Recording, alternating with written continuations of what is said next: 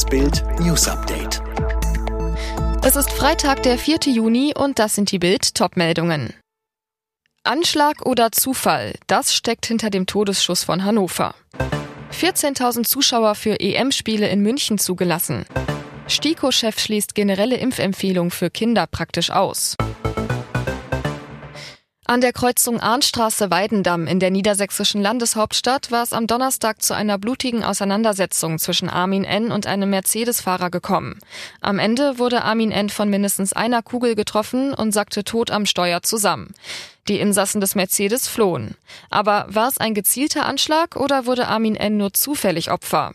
Nach Bildinformationen ging es nicht um den erschossenen Armin N., sondern um dessen 45-jährigen Begleiter, der zum engsten Familienkreis des Opfers gehört. Der 45-jährige war angeblich vor ein paar Wochen in Langenhagen in eine blutige Schlägerei verwickelt. Dabei sollen ihm Zähne ausgeschlagen worden sein. Der Angriff auf den Mercedes? Offenbar ein Racheakt.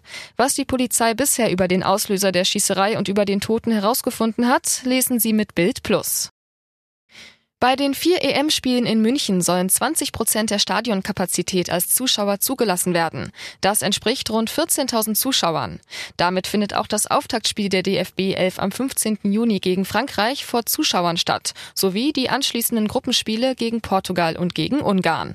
Nachdem nun auch die Allianz Arena das grüne Licht für Spiele mit Zuschauern erhalten hat, sind bei der EM an allen Standorten Partien mit Fans geplant. Die Fußball-EM ist eine Sondersituation, die wir haben, sagt Bayern Bayerns Ministerpräsident Markus Söder. Die EM-Spiele in München könnten ein Pilot- und ein Probelauf für den weiteren Profisport in Deutschland sein. Sie würden sich hervorragend als Testfall eignen. Die EM-Spiele in München werden von einem strengen Hygiene- und Sicherheitskonzept begleitet. Die Ständige Impfkommission wird bei den Corona-Kinderimpfungen wohl keine generelle Empfehlung abgeben. Das hat STIKO-Chef Mertens im ZDF gesagt. Zwar gibt es inzwischen Daten aus Studien für die Impfung von über Zwölfjährigen, die reichen aber bei weitem nicht aus, so Mertens. Italien und Tschechien sowie Teile Österreichs, der Schweiz, Kroatiens und Frankreichs gelten ab Sonntag nicht mehr als Corona-Risikogebiete. Wer von dort nach Deutschland zurückkommt, muss nicht in Quarantäne und nur bei der Einreise mit dem Flugzeug einen negativen Test vorlegen. Ein Fünftel der Menschen in Deutschland ist inzwischen vollständig gegen Corona geimpft. Das sind fast 17 Millionen. 45 Prozent haben laut Robert Koch Institut mindestens die erste Spritze bekommen. Eine mögliche bundesweite Solardachpflicht beim Bau von Häusern stößt auf gemischte Reaktionen.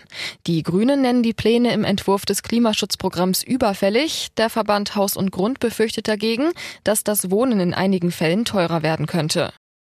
Alle weiteren News und die neuesten Entwicklungen zu den Top-Themen gibt's jetzt und rund um die Uhr online auf Bild.de.